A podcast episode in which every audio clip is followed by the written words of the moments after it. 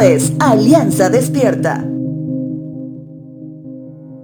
Conocí a un varón que hoy goza de la presencia del Señor, quien solía decir en algún momento de su vida que no estaba preparado para los estándares de vida que Jesús quería.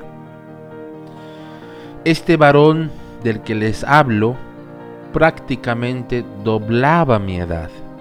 En consecuencia, muy posiblemente pensaba que alguien con menos años que él, poco o nada tendría para enseñarle, y menos de lo que Jesús desea para todos. Recuerdo que nuestra relación siempre fue muy respetuosa, y a pesar que Jesús invadía mi corazón cada mañana, para hablar de la salvación que vino a proveer a todo el mundo, también pensaba en este varón, que no se sentía preparado y que le costaba encontrar la fórmula mágica para finalmente poder ser acepto ante los ojos de Jesús.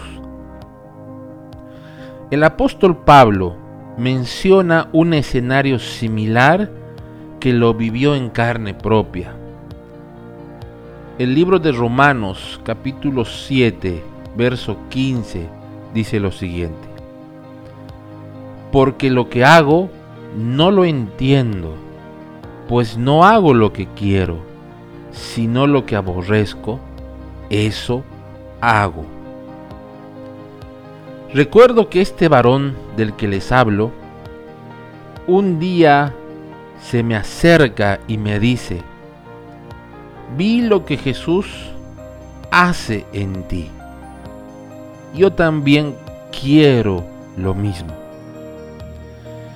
Esa frase me recordó que no hay nada de maravilloso en mí.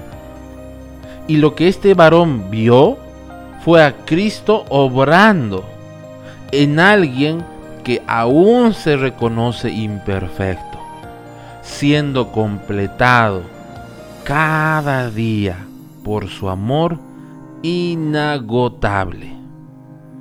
Te dejo con esta frase. Padre, que muchos respondan hoy a tu llamado.